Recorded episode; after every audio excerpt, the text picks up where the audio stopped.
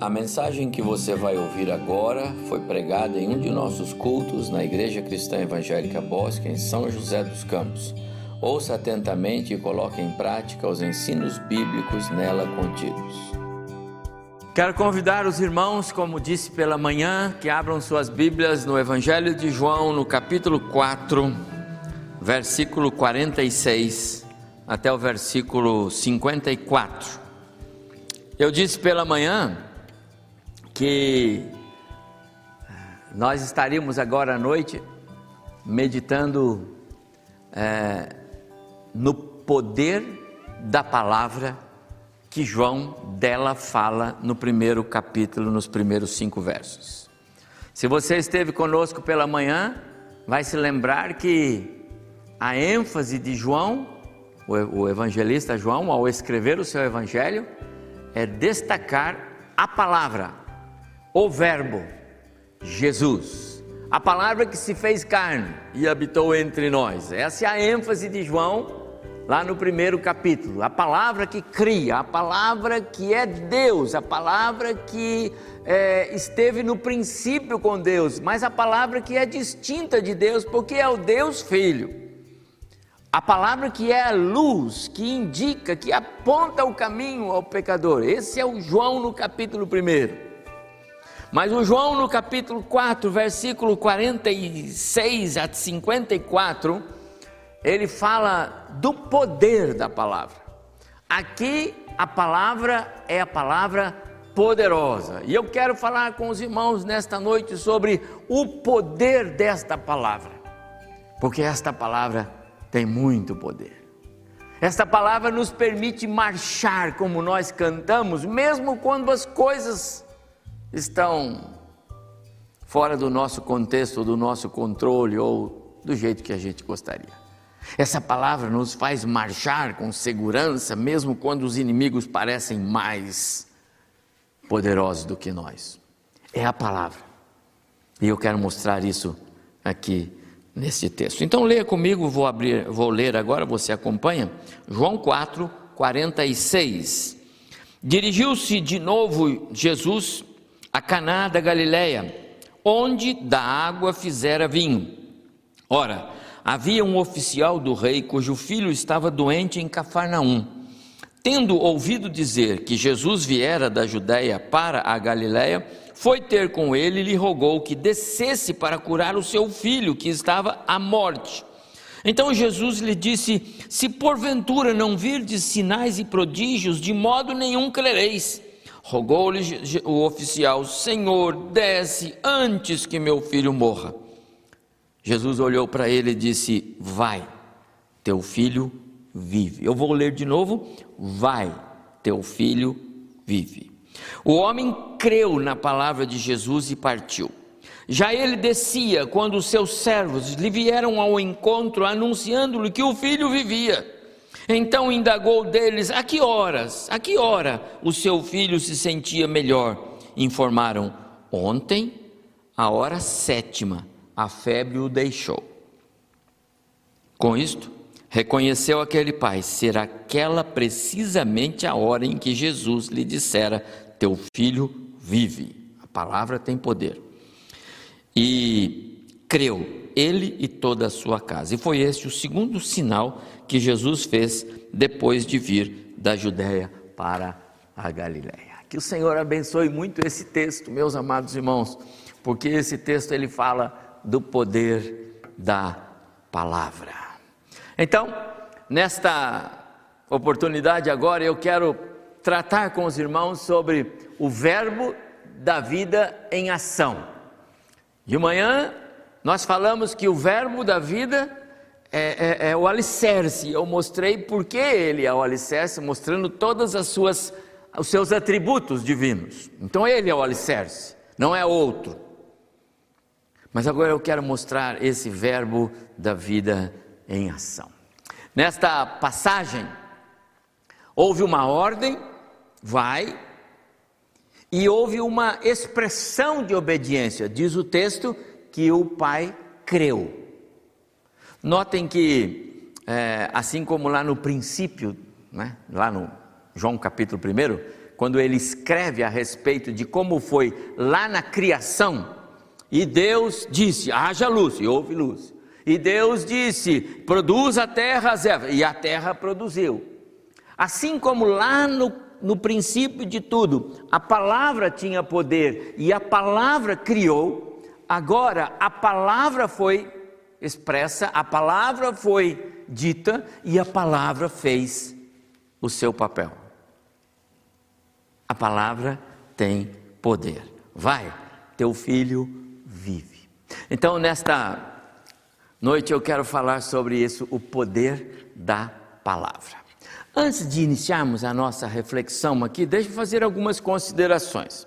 A primeira é que esta passagem que eu estou lendo aqui em, em, João capítulo 4, ela também aparece em Mateus capítulo 8 e Lucas capítulo 7. A passagem. Eu não estou dizendo que é a mesma passagem, mas há uma passagem semelhante. E muitos, mas muitos comentaristas, muitos escritores, muitos estudiosos da Bíblia, eles é, se juntam para dizer que se trata da mesma, da mesma passagem. Eu tenho algumas dúvidas a respeito disso e vou justificar aqui é, por quê. É? Eu disse pela manhã que João não é um sinótico, ou seja, ele não é um com os outros três. Ele sempre tem alguma coisa que é, o coloca numa condição diferenciada dos outros três. E a minha impressão é que esta passagem João tirou e que não tem ligação com aquela. Tá bom? Todavia, isso é só a minha, a minha avaliação aqui de estudante, não é? Em Mateus e Lucas, lá não é não é um, um, um pai, lá é um centurião, lá é um oficial, este também é um oficial, mas ele não trata o moço como seu filho, lá o moço é um empregado, é um servo, e nesta passagem ele fala sobre o filho, é o meu filho que está em casa.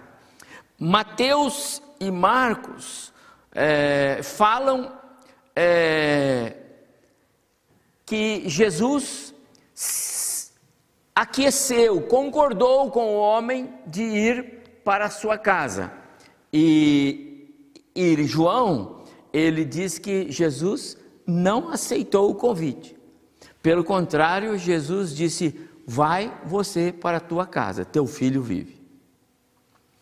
Mateus, Marcos e Mateus e Marcos, eles, é, Mateus e Lucas, perdão, que tratam essa uma passagem semelhante, eles têm maior afinidade na sua narrativa, né? e João ele tem outras informações que divergem desta é, narrativa que nós lemos aqui.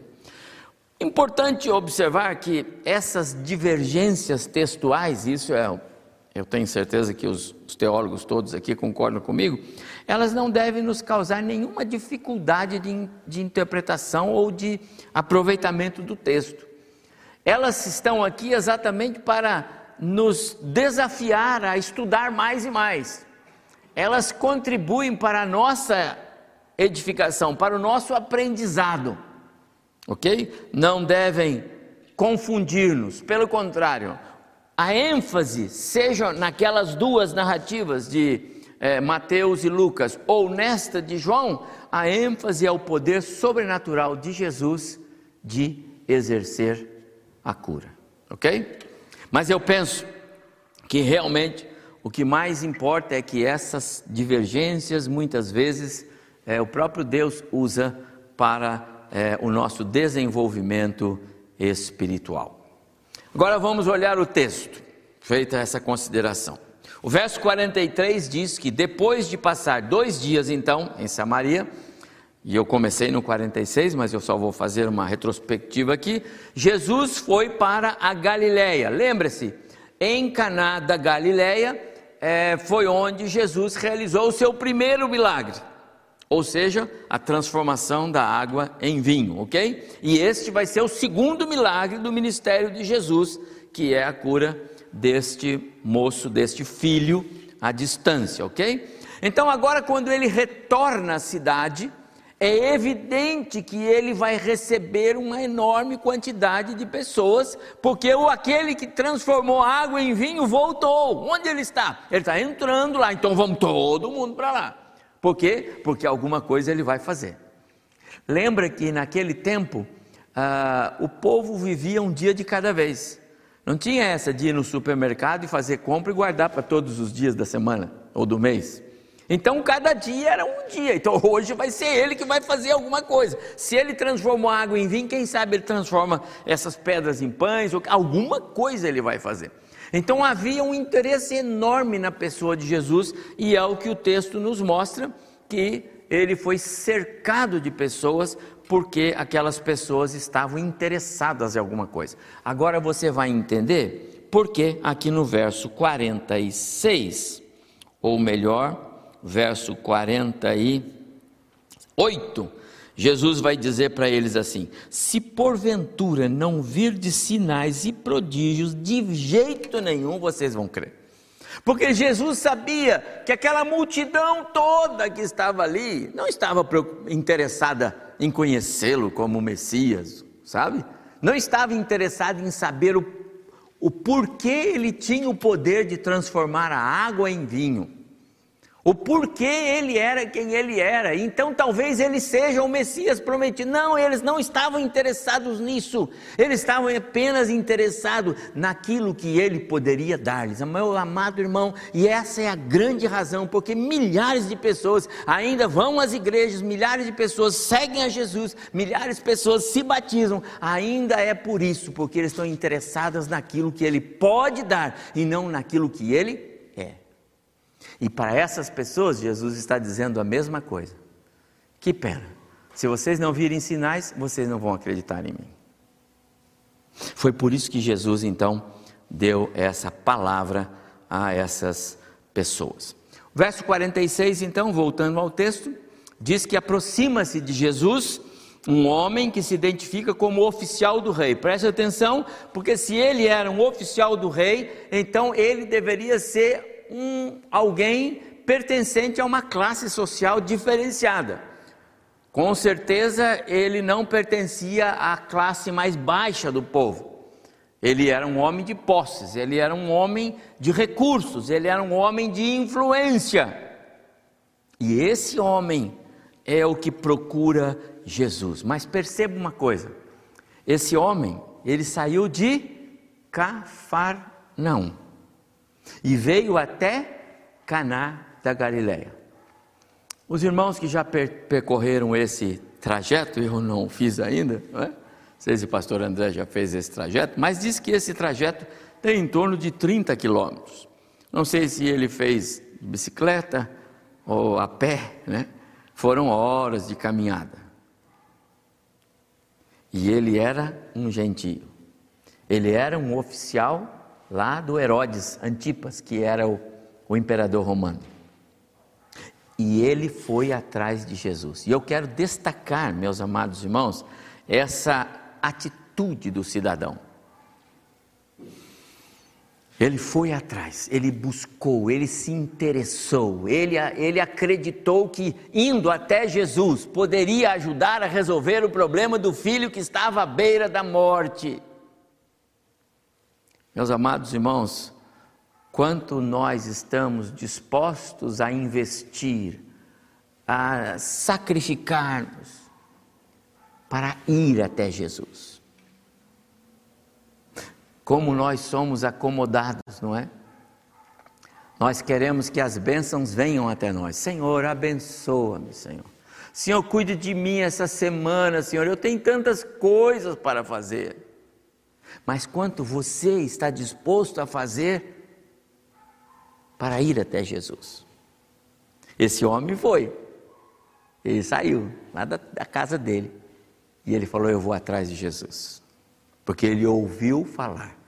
E eu quero dizer: Jesus está passando de novo e ele quer ver algum empenho, algum desejo da nossa parte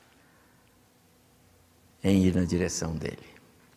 Então, Jesus olhou para aquele pai, eu vou continuar aqui fazendo essa exposição do texto, e,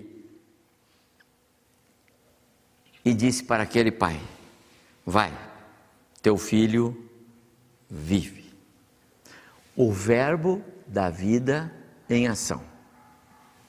Ele não é a palavra que é poder, ele não é a palavra de Deus encarnada, ele não é aquela palavra que criou todas as coisas lá no, no início. Não foi ele quem criou todas as coisas, não foi ele quem criou o filho do oficial que estava lá na casa dele doente. Ele por acaso não conhecia aquela doença sem precisar ir ver? Conhecia. Então, esta palavra proferida por Jesus fez efeito lá na casa do, do cidadão, 30 quilômetros de distância, naquela mesma hora. O verbo da vida em ação, o mesmo poder empregado lá na criação, agora está sendo ministrado aqui, naquele pai. E o pai fica olhando para ele assim e ele diz: Pode ir, teu filho vive. E o pai creu.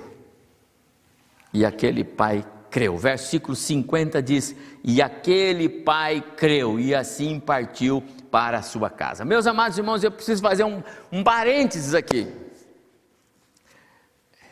Eu gosto muito de ler e ler, né? Estava lendo alguns comentários sobre esse caminhar de volta deste pai. E eu vi muitos escritores e pastores é, dizendo que esse pai teve é, 60 quilômetros de, de sofrimento, de angústia, de expectativa. Os primeiros 30 e depois mais 30 até chegar em casa e receber a notícia. Eu tenho que discordar. Eu não concordo. Eu entendo que os primeiros 30 foram de muita expectativa, mas quando ele volta, o texto diz que ele creu, e aquele que crê não tem ansiedade, aquele que crê não passa por esse sofrimento, aquele que crê descansa. E a visão que eu tenho é que a volta daquele pai foi uma volta é, de paz. Tanto é que quando ele chega Aliás, quando ele está descendo, então ele ainda estava longe da sua casa.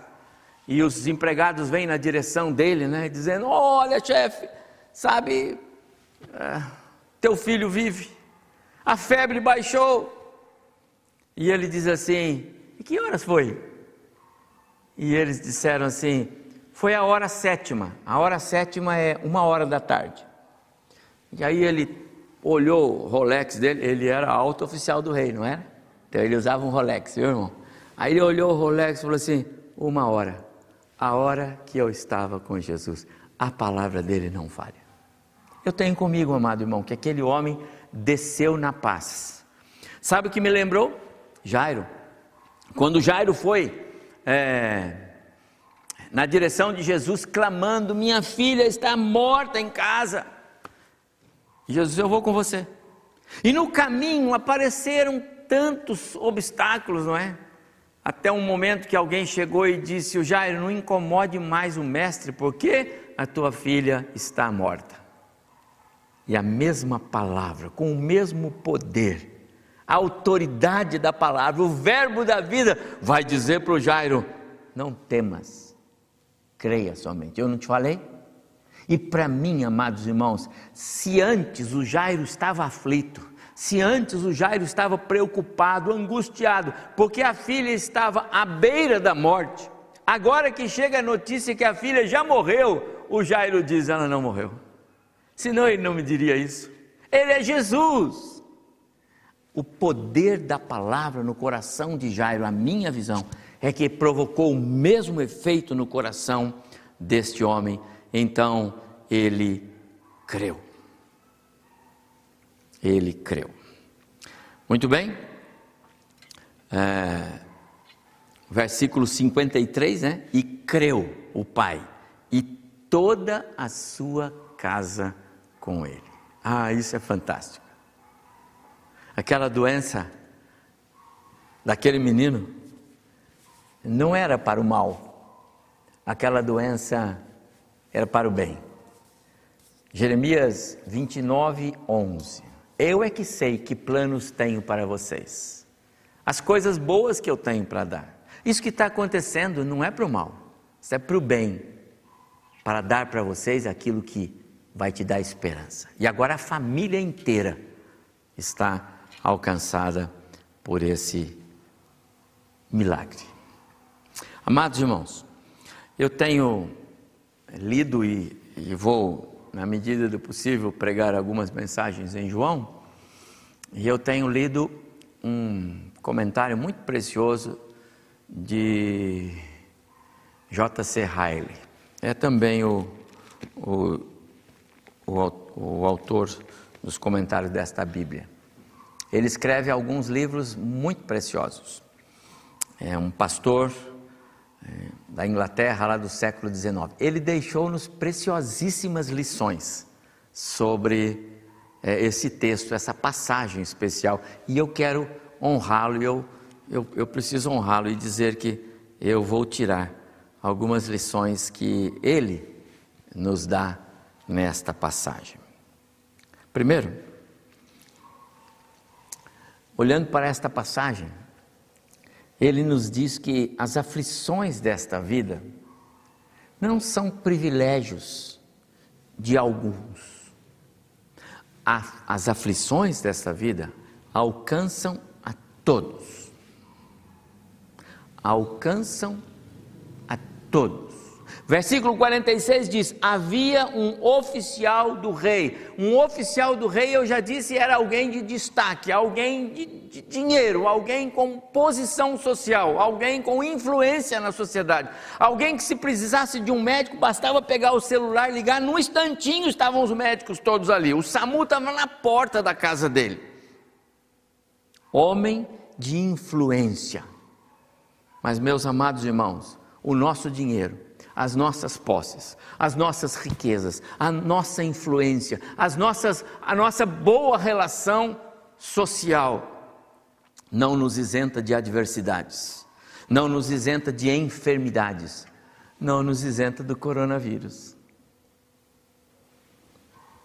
Algumas pessoas vivem tão fortemente firmadas na sua autoconfiança que os assuntos espirituais podem esperar.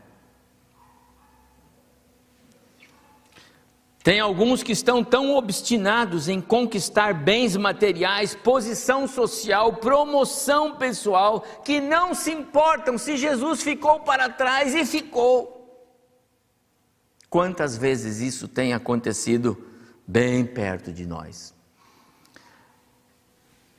Dr. Riley diz assim: os ricos, os poderosos, os homens e mulheres de muita influência têm aflições, assim como os pobres e os humildes. Esse pai pertencia a uma classe nobre de Cafarnaum, certamente de influência, recursos financeiros não faltavam. Porém, a sua aflição, a sua agonia, a sua ansiedade, a sua dor por ter um filho doente à beira da morte, era algo real que machucava, que feria, que tirava a vida daquele homem. Há dois domingos eu preguei aqui em Filipenses capítulo 4, os irmãos se lembram disso? E eu disse assim: a grande frustração, a enorme decepção, tristeza dos poderosos que não têm o temor de Deus, dos ricos, dos abastados que deixaram Deus de lado é ver que as suas fortunas, as suas riquezas não compram saúde, não compram alegria de viver, não compram paz no coração, não compram a salvação da alma e muito menos a vida eterna.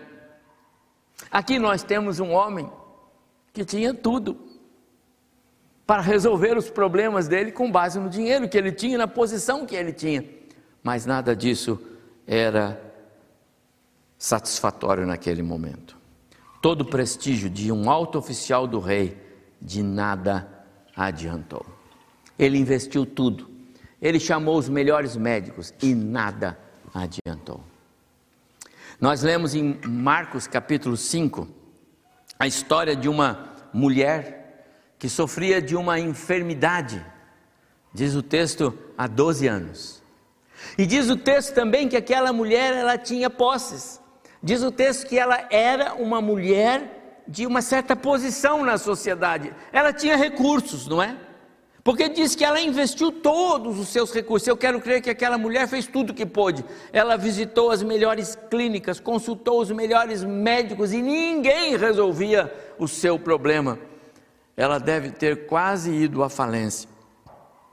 Um dia, ela ouviu falar que Jesus passaria. E aí ela venceu o medo, venceu a vergonha, o constrangimento, venceu a multidão, foi na direção de Jesus e só tocou nas vestes dele e o poder veio. E ela foi curada. Se eu apenas tocar. E assim ela fez. E o Verbo da vida a curou. Meu amado irmão, com certeza este oficial romano havia feito tudo o que estava ao seu alcance. Até que ele chegou a Jesus. E Jesus disse para ele: Vai, vai teu filho vive. A conclusão aqui é incontestável.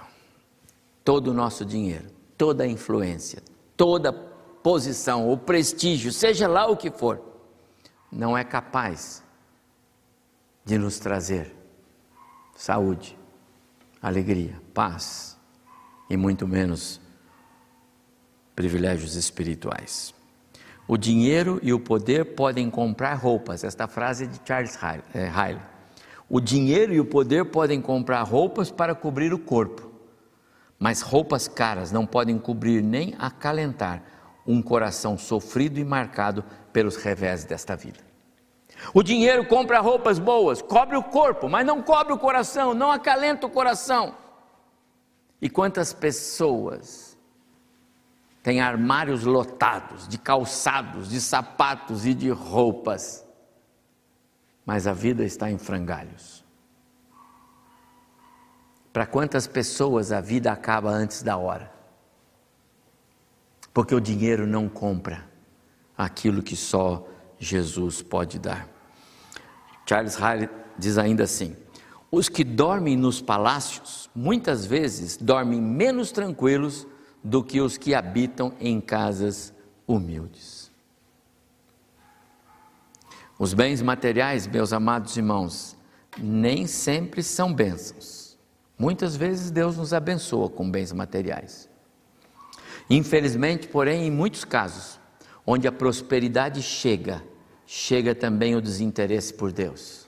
Onde a prosperidade chega, chega também o desinteresse pela família Chega também o desinteresse pelos valores e princípios cristãos, o desinteresse pela ética, pela moral.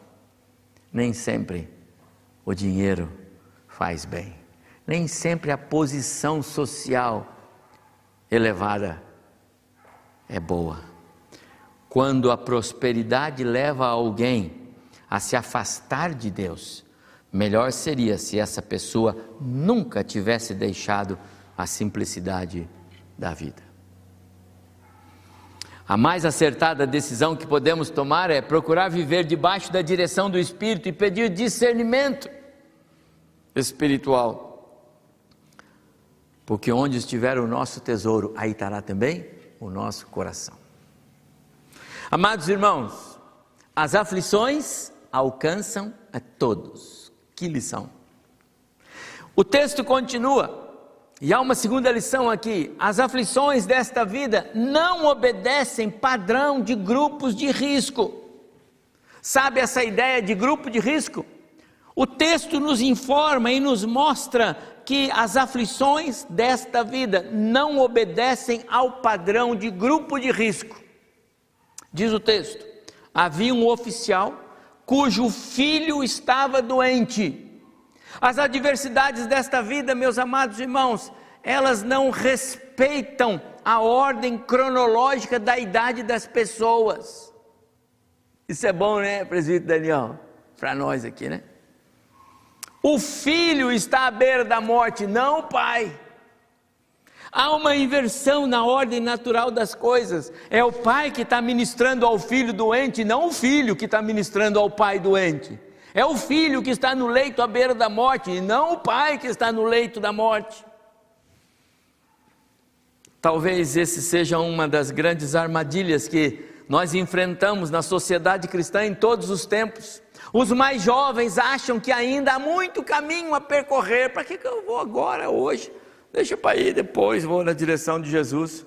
Depois eu cuido das coisas da vida espiritual. Tem muito tempo ainda, sou tão jovem, né, Pedro? O Pedro não é assim, não. Estava firme aqui no curso de manhã, ficou na escola bíblica, né? Os mais jovens acham que ainda há muito caminho, sabe? Muito tempo para percorrer. Ainda haverá tempo para Deus mais tarde. Deixe-me aproveitar a vida. Olha esse tempo bom aqui, para que agora que eu vou preocupar com Deus? Meus amados irmãos, os noticiários a cada manhã não registram idosos morrendo por brigas, por tiroteio, por confronto com a polícia, por drogas.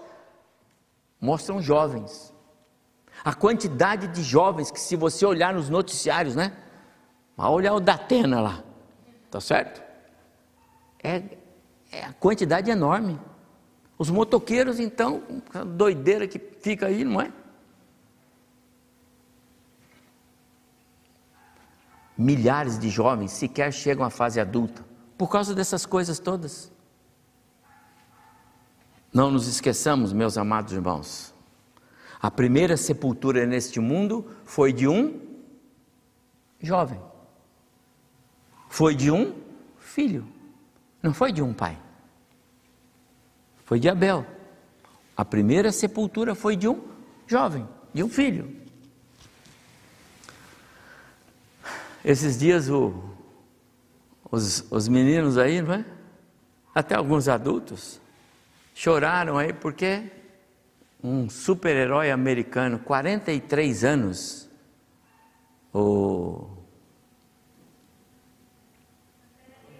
Pantera Negra, moço, super é, saudável, os filmes dele, não é? Pantera Negra, 43 anos. E eu já tenho 66. É? Meu amado irmão, essa passagem nos mostra que as aflições desta vida não respeitam grupos de risco.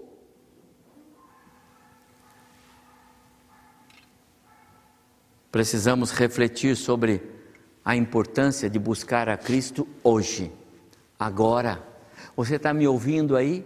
Hoje, agora é tempo de buscar ao Senhor. Hoje, agora é tempo de ser fiel ao Senhor. Hoje, agora é tempo de dedicar a vida ao Senhor. Tiago diz: Quem diz que amanhã você pode fazer isso que você está pensando? Diga: se Deus quiser, você vai fazer. Mas há uma terceira lição, eu acho interessante aqui. As aflições desta vida, meus amados irmãos, elas, elas podem ser canais de bênçãos para nós. É.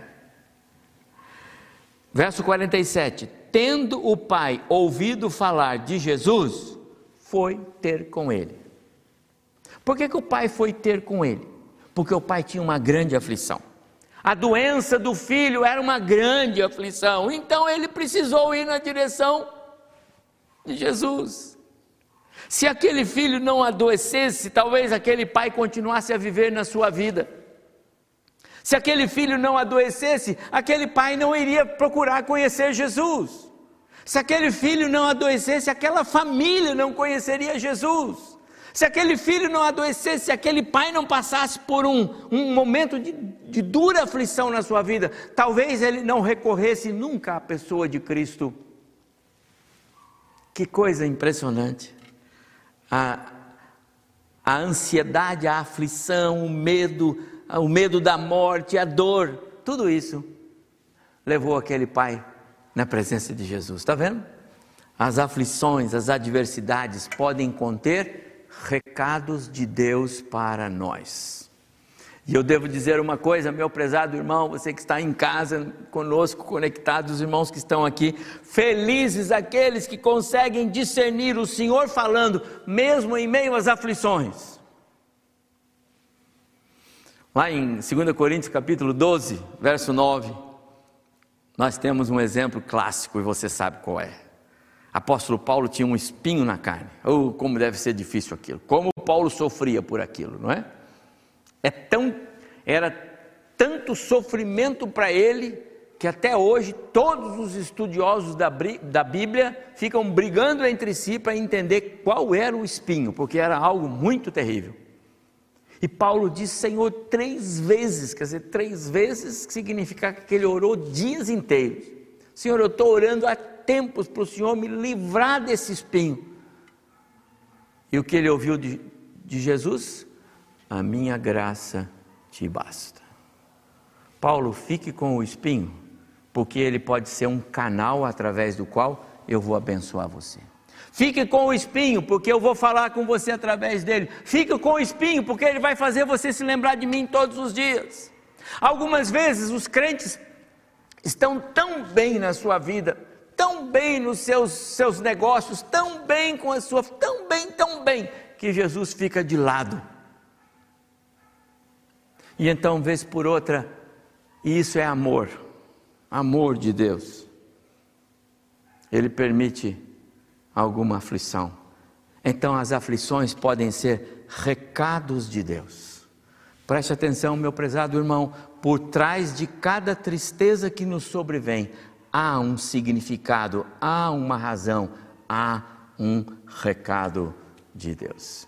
Mas eu quero dar mais uma e a última lição que eu vejo nesta porção. Verso 50. As aflições nos permitem ver que a palavra falada de Cristo tem o mesmo poder que a sua presença exerce. Você não precisa da presença de Jesus no barco.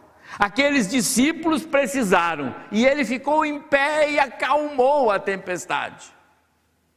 Mas você pode crer na palavra dele, e esta palavra tem poder esta palavra é a palavra de Deus, esta palavra é a palavra viva de Deus, e esta palavra tem todo o poder. Verso 50: Disse Jesus: Vai, teu filho vive. E o pai voltou para casa. E os empregados disseram: Seu filho vive, foi ontem. E aquele pai então entendeu: a palavra que é vida a palavra que transmite vida, a palavra que é o verbo da vida, esta palavra fez diferença na minha casa, fez diferença na vida do meu filho, fez diferença na vida da minha família. Esta palavra cumpriu o seu papel e o poder foi visto dentro da minha casa. Amados irmãos, isso não é, uma, não é um privilégio do oficial do Herodes Antipas, por favor. Esse é, uma, esse é um privilégio para nós, os filhos de Deus. Se a palavra de Deus fez diferença na vida do oficial do, do Herodes Antipas, quanto mais essa palavra vai fazer efeito dentro da nossa casa, dentro do nosso coração, dentro da nossa história. Você pode imaginar isso? Quando Jesus chegou naquele povoado lá em Naim, lembra disso? Aquela mulher chorando, aquele esquife e um menino lá morto. Era o fim da vida daquela viúva, não é? E aí Jesus chegou lá e falou: Para aí, por que você chora, mulher? E ele vai lá, põe a mão no menino e levanta daí. E o menino levanta. A presença de Jesus. Algumas vezes Jesus mostrou o seu poder presente, mas aqui ele mostra o seu poder pela palavra. Vai, teu filho vive. Quanto você está disposto a crer no poder desta palavra? Porque ela tem poder. Esse é Jesus. Lembra? E o Verbo se fez carne. Que é o Verbo? É a palavra de Deus. E o Verbo se fez carne e habitou entre nós. Esse é Jesus. E a palavra de Jesus ficou escrita para nós.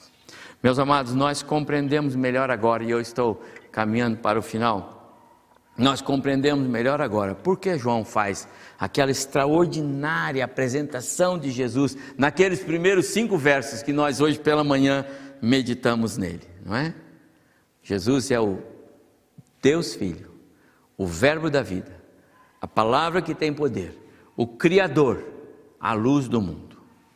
E tudo começou na história desse pai, porque ele buscou ajuda em Jesus. Empenhou-se no seu esforço. Buscou estar mais perto de Jesus. Foi na direção de Jesus. Pagou o preço perante os seus vizinhos. Ele era alto oficial do rei. E os vizinhos disseram: Olha, ele foi atrás do Nazareno. Ele foi atrás de Jesus. Tudo começou porque aquele homem venceu todos os obstáculos, venceu todas as barreiras. E aí ele ouviu a doce voz de Jesus: Vai, teu filho vive. Que coisa preciosa. Quantas pessoas, até mesmo alguns que se dizem cristãos, estão passando por, por adversidades por aflições, mas não saem na direção de Jesus. Preferem administrar as suas crises sem recorrer a Ele, o Verbo que tem poder. Eu quero perguntar a você hoje à noite: você está disposto a sair na direção de Jesus? Está disposto a caminhar aí uns 30, 40, 60 quilômetros, está disposto a deixar a sua zona de conforto, está disposto a deixar esse contexto que não agrada o Senhor, está disposto a dar um passo na direção dele? Você está pronto para sair de Cafarnaum como aquele pai saiu e falou: Eu vou lá em Caná da Galileia e eu vou encontrar Jesus. Infelizmente, muitos, muitos crentes estão no caminho inverso daquele pai, que nem era crente. Muitos crentes estão vendo o contexto piorar, os filhos adoecerem mais ainda, o casamento se dissolvendo, mas não vão na direção de Jesus. E eu quero dizer hoje à noite que a palavra de Jesus tem poder, não tem? Fez diferença na vida desse pai, não fez? Salvou essa família inteira, não salvou? Pode fazer isso na sua casa, pode fazer isso na sua vida. Essa palavra não perde o seu poder, ela não se desgasta, não perde o brilho quem disse que Jesus não tem aquele poder? Ele tem. Ele continua o mesmo. Quero orar para que o milagre de Cafarnaum aconteça na sua vida e que você saia de onde está hoje e vá na direção de Jesus. Orar para que o seu coração se abra para que Jesus possa ser reconhecido. E eu quero orar para que você ouça a doce voz de Jesus. Porque Ele está dizendo para você: abra o seu coração, eu quero fazer nele morada.